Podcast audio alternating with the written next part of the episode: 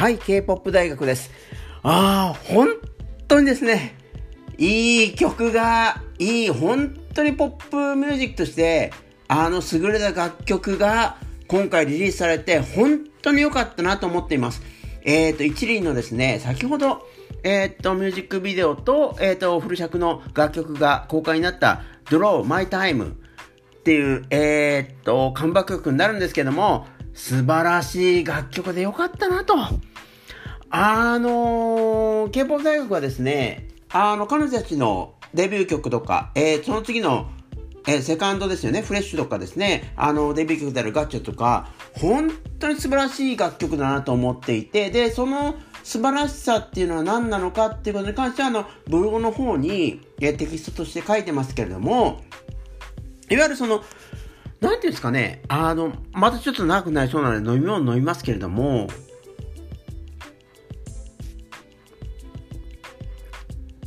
あの、ポップミュージックの本質っていうのは、あの、ブログの方にも書いているように、えっ、ー、と、必然ではないんですよね。あの、偶然、あの、必然っていうと、例えば、あの、必然っては何かって言ったら、例えばあの、よく、なんだろうな、今はあの、ポップコンテンツを作る、その音楽を作る上でも、映画を作る上でも、まあ、あらゆる、その、コンテンツを作る、まあ、あの、なんだろうな、企業が製品を作るっていうことでもそうなんですけれども、ある、あらゆる形で必然を求めるわけですよね。で、なぜそのコンテンツとか製品とかを作る上で必然を求めるかって言ったら、それはまあ僕みたいなですね、あの気ままな、あのアホみたいな生活をしてる人間以上にですね、これを聞いていただいている、あのー、様々にですね、社会に貢献していただいしている方々の方はひしひしと感じると思うんですけれども、あの、絶対にこれは売れなければならないとか、絶対にこれはマーケティングのストラテジーに合わせて、そのターゲットにリーチしなければならないっていうその必然性を求められるってことがあると思うんですよね。で、あのポップミュージックもあれですよね、商品という形になってから1950年代にそのポップミュージックはある種その製品とかと、製品とかプロダクツと同じように商品として多くの人たちにえー、っと、向けて作られるっていう形が作られたので、まあ、70年ぐらいですよね。70年ぐらい、その、ポップミュージックが他の製品とか商品とか、いわゆるそのスーパーマーケットで売られてるような商品と同じようなものなんですよっていうことで言われてはいるんですけど、で、それを、なんだろう、これはそういった、例えばなんだろう、スーパーマーケットとかコンビニで売られてるような商品と同じものですよっていうことを声高に言う。いわゆるその、これは必然性を持った、あなたにとって必然性を持ったものなんですよっていうことを、なんだろうな、強く言うことによって、そのポップミュージックはちょっとあの、なんですかね、その、本来ならばポップミュージックとか音楽を必要としない人たちにまでリーチしてい、行かせようとしたとか、リーチしていったっていう流れが、まあ、この30年ぐらいとかですね、その、ポップミュージックを捉えるその考え方の一つだったんですよね。でもですね、あの、はっきり言うんですけども、ポップミュージックにおいて必然から生まれるものなんてことはありえないんですよ。で、ポップミュージックが準拠しているものは、じゃあ何か必然ではなくて何かって言ったら奇跡なんですよね。あの、音、その、それを演じる演者、あるいはその女の子であったり、えっ、ー、と、男の子たちが持っているような存在の奇跡であったりとか、えっ、ー、と、この言葉の組み合わせ、いわゆるその歌詞になっているので、それはあの三文的なものではなくて、陰文的な、あの、なんだろうな、会話を超えるような、えっ、ー、と、組み合わせで言葉を組み合わせられる、どうやって言葉を組み合わせるのかっていう、その、韻律によった作り方も、これも奇跡によったものであるし、で、その音楽においていればメロディー、メロディーがどうやって立ち上がるかっていう奇跡であるし、で、そのメロディーを支えるコード進行であるとか、トラックであるとかっていうことの、その必然ではなくて、奇跡的な組み合わせとか、ポップミュージックっていうのは、いわゆるその、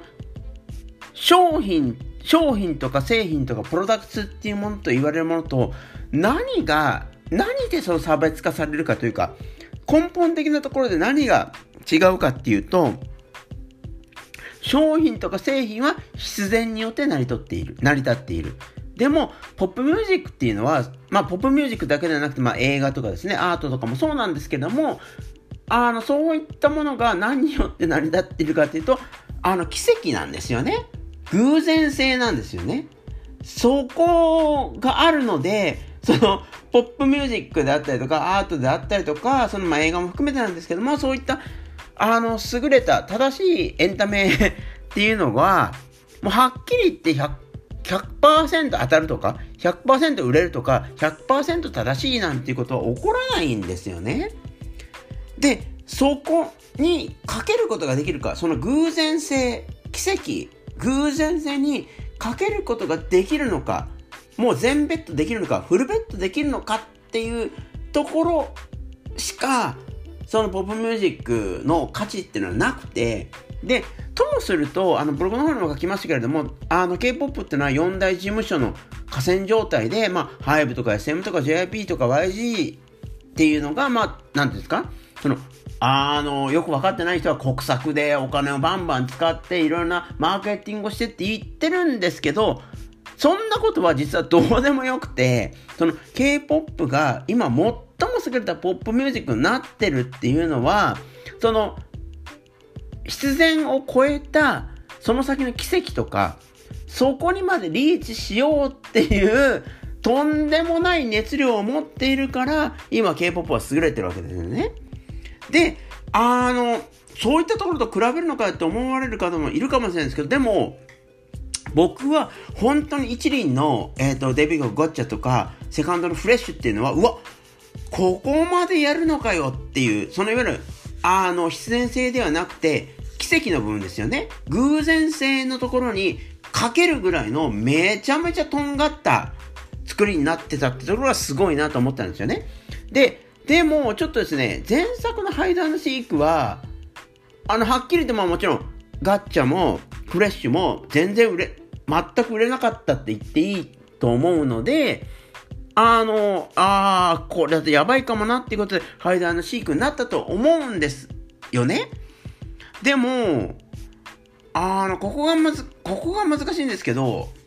じゃあ、その、ポップミュージックを作りたいと思っている人たちが、じゃあ、商品であったりとか、プロダクツであるっていうところの必然っていうところにちゃんとアジャストしてるかっていうと、それね、あの、いわゆる奇跡を求めるような人たちにとっては、それ実はできないんですよね。できない。で、あの、僕なんかでもそういうことやった思いがあるし、その自分のめちゃめちゃ尖ったやり方をしていて、うわわわ、やべえなと思って、じゃあ、その必然的なあの、マーケティング的な、数値的なところに合わせたところで、プロダクトを作ろうかなと思ったりすることもあるんですけど、でも、それやっても、ぶっちゃけその、なんだろうな、作る側の心のところでは、そういう人間ではないので、はっきり言って、ちゃん、で、あの、これですね、プロダクツであるとか、えー、っと、なんだろうな、必然を狙って作る人たちを揶揄してるわけではなくて、あの、そういう必然であるとか、えっ、ー、と、プロダクツを作るのに適している人たちっていうのはもう見事にちゃんといるわけです。そういうものを作れる人たちもいて、でも、ポップミュージックを作る人たちは、それは実は本質的なところでは作れないんですよね。長くなってるのでちょっと飲み物になりますけれども、それは作れない。だから、一輪の、えー、制作者側も、その、ハイドシークで、ああ、じゃあ、僕らも、えっ、ー、と、プロダクツであるとか、えっ、と、必然的な楽曲を作ろうかなと思ったと思うんですけど、見事に滑ったわけですよ。もう思いっきりゴミみたいな楽曲が作れて、作れちゃったので、で、大抵ですね、ここで心折れて、心折れて、もう行く先がわかんなくなっちゃうっていう感じになっちゃうえー、制作があるんですけど、今回のですね、あの、ドロー、えー、マイタイムは本当に素晴らしいな。その、えー、デビュー曲だったりとか、フレッシュのところのそのポップミュージックっていうのは奇跡であるっていうところにまた戻ってるんですよね。で、それがもう端的な現れているのは、えっ、ー、と、トラックと、えっ、ー、と、歌メロ、メロディーの、その、この距離感。その、楽曲っていうのはその、トラックとかリズムとかですね、あの、そういった部分と歌う部分の歌メロのところの組み合わせになるんですけど、あのですね、あの、奇跡を狙うポップミュージックっていうのは、往々にして、そのトラック部分と歌メロっていうところがめちゃめちゃ乖離してるところがあるんですよね。えこのトラックでこの歌メロが鳴るの？で、トラックってのは例えばコード進行っていうことであったりとかするんですけど、それとかそのドラムの鳴り方であるとか、ベースの鳴り方であるとかっていうそのトラック部分ですよね。その、えっ、ー、と、グルーブを作るところと、そのメロディーの下支え、になる、えっ、ー、と、コード進行のところになるのがトラックっていうことになるんですけど、あの、往々にしてですね、この70年、冒頭に言いましたけど、その今のポップミュージックが生まれて70年ぐらいなんですけど、あの、多くの突き抜けて奇跡的な部分とかっていうところに突き抜けたのは、そのトラック部分と歌メロのところがどれだけ離れているかと。実はその、え、これとこれが混ざって、この一つの楽曲になってるのとか、一つのコンテンツになってるのっていう、その驚きのところを、あの、無意識的にも意識的にも追求したものが、その時代における優れたポップコンテンツになってるっていうことがあるんですよね。で、今回の あのー、ドローマイタイムがすごいなと思ったのは、あのー、なんだろうな、めちゃめちゃ、なんだろう、めちゃめちゃ突き抜けてるわけじゃないんですけど、明らかに思考性としては、トラックの作り方と、えー、っと、上に乗ってる歌メロの作り方がめっちゃめちゃ乖離してる。その距離感がすごいんですよ。あ、このトラックでこの歌メロ乗せるんだっていうぐらいの驚きが、あのー、めちゃめちゃすごくて、あ、これは、あの、一輪を作ってる制作側は、えー、っと、腹をくくったんだなっていうのはめ、僕はめちゃめちゃ感じるし、あの、あ、あのー、デビュー曲だったりとか、セカンダルフレッシュのところに舞い戻って、あの、僕らができることはこれしかないんだ。この奇跡にかけるしかないんだっていう